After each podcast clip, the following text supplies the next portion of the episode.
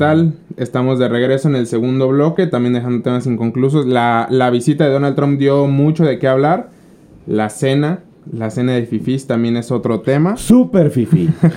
Por parte de México, pues Patricia Armendaris, Carlos Bremer, este Slim, también estuvo Carlos Hang, Ricardo Salinas Pliego. Y por la otra, en, en mencionando algunos, ¿no? Algunos. No, no son todos. Por la parte de Estados Unidos estuvo Al Kelly Jr. de Visa, de Mastercard, de American Express, Ford, eh, UPS también estuvo. Entonces, la cena de Fifis, ¿qué tal les, les pareció?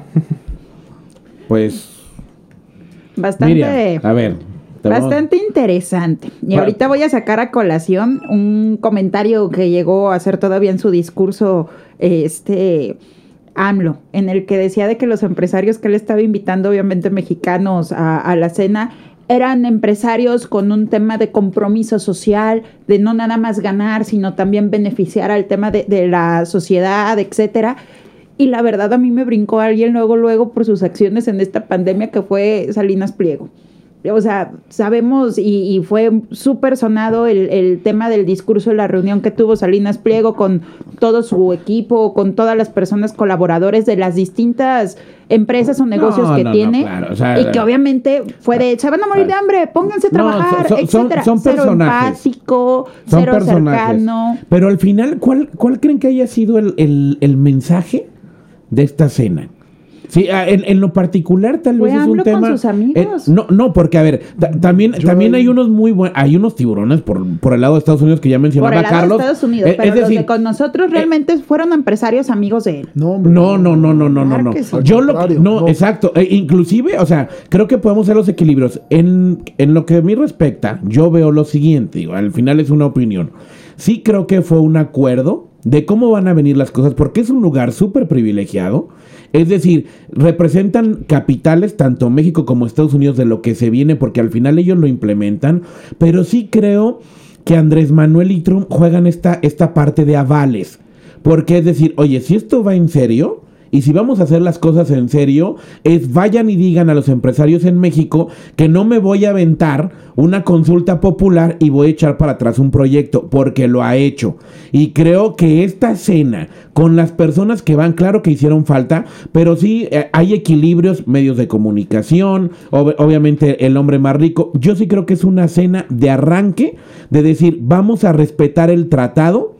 Hay, ellos para mí son los testigos más importantes ver, de la economía y que, y que esto sigue. Porque sí, en verdad lo veo muy simbólico. No, no van ni siquiera necesariamente amigos, ¿eh? A ver, tú mencionas este de darles esa garantía, esa seguridad. Por supuesto que es simbólico. El presidente se ha estado dedicando nada más a dar mensajes y simbolismos durante todo su sexenio. O No, bueno, este, lo que llevamos sí, ahorita del sí ha ahuyentado la inversión. Por Claro. supuesto que lo he ahuyentado, pero a ver, ahorita con lo que estás mencionando de la consulta popular y habernos echado para atrás en cuestión de lo del aer- aeropuerto, no nos hagamos. Simplemente uno de los empresarios que se terminó llevando y que es el que está llevando el tema del tren Maya es Daniel Chávez.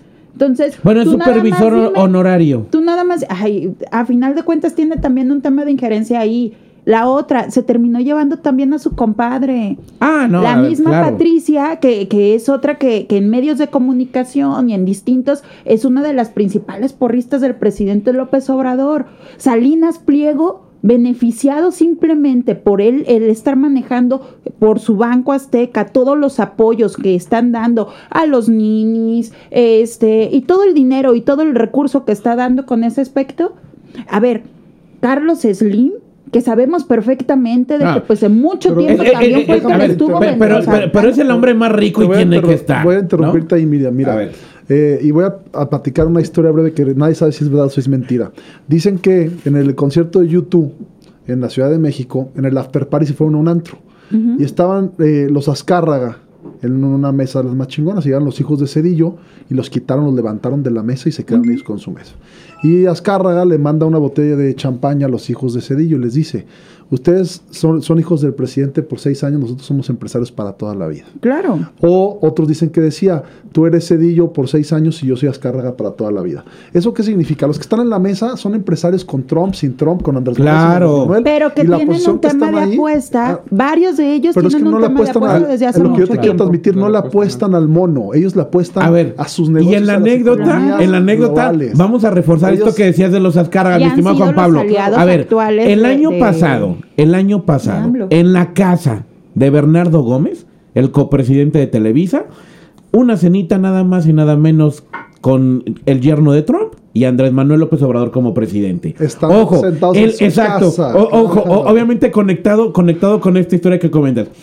En esta vez, en esta vez, Bernardo Gómez, copresidente de Televisa y de contenidos y todo eso, es el único invitado que le llegó invitación de la Casa Blanca y le llegó invitación de México.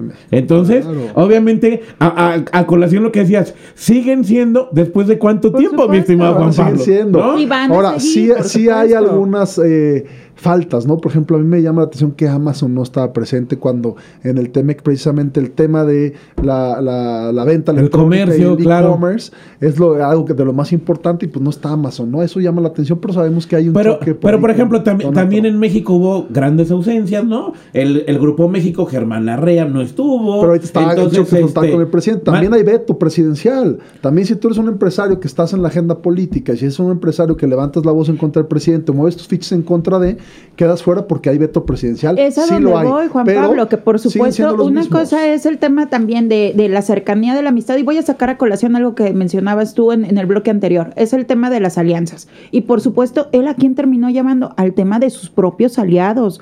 Eh, algunos otros tantos Pero más. son aliados del pasado de- de- presidente de del antepasado del otro también. Sí, pues Carlos Slim no está aquí claro, me sentado queda ni claro, maricos pero a final de cuentas no son los únicos, entonces sí también fue una escena tan muy orquestada y yo lo veo en el tema de que pues está bien padre polarizar en el discurso de los fifís, los neoliberales, todos aquellos los empresarios, el ir generando estos segmentos Pero, y amiga, esta tú- manera tan radical. Tú consideras y que, por este tipo de supuesto- escenas deberían de meter también a los que hacen mucho ruido, de meter no, gallos, yo lo y que hacer considero aquí y- es el No, tema hombre, de, de- de la hipocresía que de repente Claro, todavía y- y se unas sienta con semanas, ellos a cenar. unas semanas atrás sí te fregaste a Chumel porque criticó a tu hijo, etcétera. O sea, ahí sí eres como que muy echado para adelante, pero en tu discurso de discriminación propio que haces entre fifís, entre pobres y, y- y ricos en el país, ahí sí. Tú sí te sientes en una mesa, obviamente, con tus aliados atrás. A, a donde yo voy. Yo no Son- veo una son- doble moral, yo te voy a decir, yo no veo una doble moral ahí, te voy a decir porque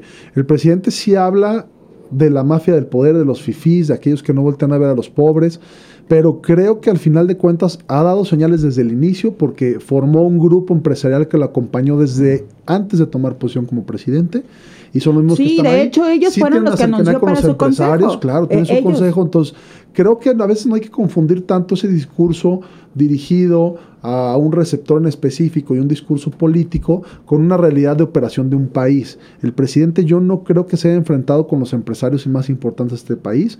Sí ha dado golpes certeros porque tiene un costo político que le beneficia y vale la pena echarte encima a Constellation Brands o alguna cosa de las, de las Claro. energías, pero son muy medidos. El presidente tiene, eh, eh, es quirúrgico el presidente en sus decisiones. A ver, En ¿no? todas Eh, las en- en- situaciones en los- económicas y esos trancazos, ¿te parece que ha sido muy medido y muy acertado? Yo que ha sido quirúrgico, no, no digo que esté siendo acertado, es muy distinto decir que sus decisiones políticas las sopesa y él toma las decisiones de manera quirúrgica a decir que estoy de acuerdo que las aplaudo y que lo hizo bien. Yo que Constellation Brands le dio los puntos que él necesitaba para detener su caída que venía de picada, se las dio. A un costo alto con el empresariado, sí, pero calculado. Ah, hay, hay sorpresas, en- perdón. Creo que este movimiento es, bueno, así lo veo yo, es quirúrgico, pero en el sentido son, toda esta mesa, todos estos invitados son sus avales. O sea, son sus garantías. Son avales del país también. Del país, sí, Son- claro. Son, son, son avales del país de que, oye, México y ellos nos avalan, son las garantías que yo como gobierno traigo. A ver, al tratado, Nada más, ¿sabes qué me preocupa a mí? El mensaje que da. Digo, de los invitados son cuatro medios de comunicación más importantes, que es TV Azteca, Televisa, Grupo Multimedios y el tema de imagen, que independientemente no todos hablan bien de ellos. Pero sí, obviamente creo que el mensaje que te da es con quién quiere empezar, o sea, a quién no quiere de enemigos, que son los medios de comunicación. Sí, porque imagínense, un gran, un gran ausente de, del medio de comunicación, creo que le hubiera abonado para que esta para que esta reunión no, no hubiera sido muy exitosa. Entonces, fíjense que creo el mensaje oculto es, bueno, tráete a todos los medios de comunicación. Pero no a todos, ¿no? se lleva No. a los que les A han los más importantes. Pero espérame, invitó a los que le han puesto la cabeza en bandeja de los detractores del presidente, empezando por Televisa. Y los que Salió Loret de Mola porque se atrevió a, a- a increpar al presidente. Entonces le pusieron en bandeja de plata la cabeza. No, ¿Por y qué? Porque al final de cuentas. Correa. al final de Televisa cuentas- sigue con o sin Carlos Loret. Claro. ¿no? Digo, al final el negocio ¿no? debe de seguir. Pero sí creo que al final, digo, en, en este, en este tema de la parte de construcción, yo destaco. Creo que sí, sí fue. No tan. rep- si hay un, un medio sobre representado son los medios de comunicación. Sí, Este, ob- obviamente, eh, eh, creo que ahí, ahí este, se va por los medios de comunicación. Quien no debe de estar, obviamente también está este, su, su gran amigo y compadre, el de Biopapel, ¿no? Que son los que a mí me destacan. Daniel Chávez de Grupo Vidanta, Miguel Rincón, que es obviamente su compadre, compadre y Marco Biopapel. Chabot, que es el presidente este, del Comité Central de la Comunidad Judía en México, que también tiene ahí un despacho de arquitectos. Creo que eso sí fue un tema de mis amigos Pero la y los que deben de estar. tiene un peso impresionante. Pero creo, a ver, Bárbaro. totalmente, totalmente, pero creo que pudo- ese lugar pudo haber sido ocupado por otros. Digo, al final es una cena, ellos deciden quién, pero sí hay una sobrerepresentación, son los medios de comunicación y creo que es un guiño, pero ellos también entienden Con un bien el tema de, negocio. de Claro. legitimidad en ese aspecto, pues sí, el- la situación de los medios de comunicación, ¿no? Y pues todos estos patrones de los mismos medios que por supuesto a mí simplemente no sé si, si alcanzaron a notar los comentarios de, de Ciro Gómez Leiva, o sea que siempre ha sido un detractor y que le ha pegado tremendamente a López Obrador, y en esta fue uno de los que también le estuvo aplaudiendo, pues claro, el patrón estaba ya en la Claro. cena, pues no podía estarle dando patadas al pesebre, o sea, O sea, sí, estoy de acuerdo, pero yo sí creo que esas líneas editoriales, sobre todo en imagen, pues Ciro Gómez Leiva le pega un día sí, un día también y otro también y cinco veces de cada programa. Entonces, yo creo que al final de cuentas el presidente sí decide a quién invitar en dos o tres espacios, como bien dices. Los demás son temas que trascienden al mismo presidente, ¿no? Entonces el presidente también Sí. gobierna con los que tiene que gobernar, los que tienen el poder y todo. Claro, no dudo que por ahí tenga guardado para más de uno alguna cachetadita o alguna caricia del poder, ¿no? Porque al final de cuentas son los presidentes. Pero creo que este tipo de, de escenas eh, hay que mandar a lo mejor de lo mejor, hay que mandar a aquellos grandes empresarios que son negociadores internacionales, que tienen rosa internacional. Este, yo sí la vi bien, a mí yo me iría un poquito, me regresaría a los discursos, ¿no? De los dos mandatarios. Que Andrés Manuel voltea y le, le- le apla- aplaude, lo deja sin palabras, yo así lo vi, Andrés Manuel. Creo que eh, Donald Trump en un discurso bien redactado que lo traía, no se le fue no se le fue una. Creo que Andrés Manuel llega un momento en que hasta alarga el aplauso porque dice, híjole, ¿con qué arranco? ¿Con qué empiezo? Y luego dice, Es que se le "Suscribo- fue en halagos. sus- ajá, que el mejor presidente dice, de. México, ¿no? Y oye, Y de los mexicanos y, y que antes son de no de se, no, bien. no se sonrojó Claro. Andrés Manuel. Oye, a decir una cosa, ¿eh? Hasta yo sentí bonito, ¿no? romántico. Sí, Yo claro. también mi corazoncito sintió bonito. Les recomiendo que lo escuchen en inglés porque transmite mucha energía a Donald Trump. Creo que es eh, comunica muy bien y creo que manda Sí. emociones en sus palabras Es que- cuando quiere. Entonces ahora entiendo por qué muchos norteamericanos están encantados con él. Yo, yo estaba escuchando y sí, mi corazoncito se puso Pues feliz. no, ¿no? por algo Y- es una de sus Y, y- y cualidades Andrés como Manuel, y Andrés pues. Manuel cómo contesta, ¿no? Andrés Bueno, Manuel el aplaude y se mundo, queda así, ¿y qué y, el, hago? y el mundo también es bueno, ¿no? Porque obviamente creo que ya hubiese caído en los salameros. No, sí, ya. No, No, Que si de por sí, salameros. que si de por sí ya había sido en el, en el, Sí. en la Casa Blanca de haber dicho ya más, ya no, no te excedas, ¿no? Estimado Darío, tienes la palabra, remátala. Mira, yo ojalá, ojalá hubiese sido una cena para hacer las cosas bien, para darle certidumbre a la inversión extranjera, que es lo que México necesita. ¿Por qué? Porque se viene una situación complicada en el tema de economía. Si fue para leer la cartilla y para que estos empresarios, tanto de la parte de Estados Unidos como de México, digan, la cosa va en serio, vamos a respetar sus inversiones, creo que es un gran mensaje para México. Ojalá hayan sido testigos de honor, porque son testigos que sí pueden hacer un contrapeso importante. Ojalá que este, que, que este sea el inicio de una inversión que respete al presidente y que se olvide de consultas populares, al menos lo que refiere con Estados Unidos. Miriam. no te dejes engañar por el canto de las sirenas. Yo la verdad no estoy como que tan victoriosa o tan positiva en esa situación, en el aspecto de, lo de la cena, a ver qué tanto se termina modificando.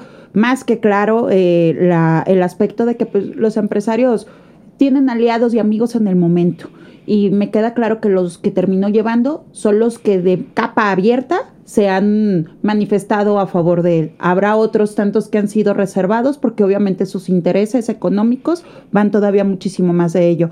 No nos olvidemos de que el mayor interés de estos siempre va a ser, por supuesto, llevar a sus arcas la mayor ganancia económica. Juan Pablo. Yo creo que una de las eh, cualidades de un empresario de ese nivel tiene que ser camaleónico y tiene que eh, cuidar su proyecto, su negocio, eh, con o a pesar de cualquier presidente. Creo que es una mesa que genera una sinergia muy interesante. Creo que en esas mesas se toman decisiones que trascienden.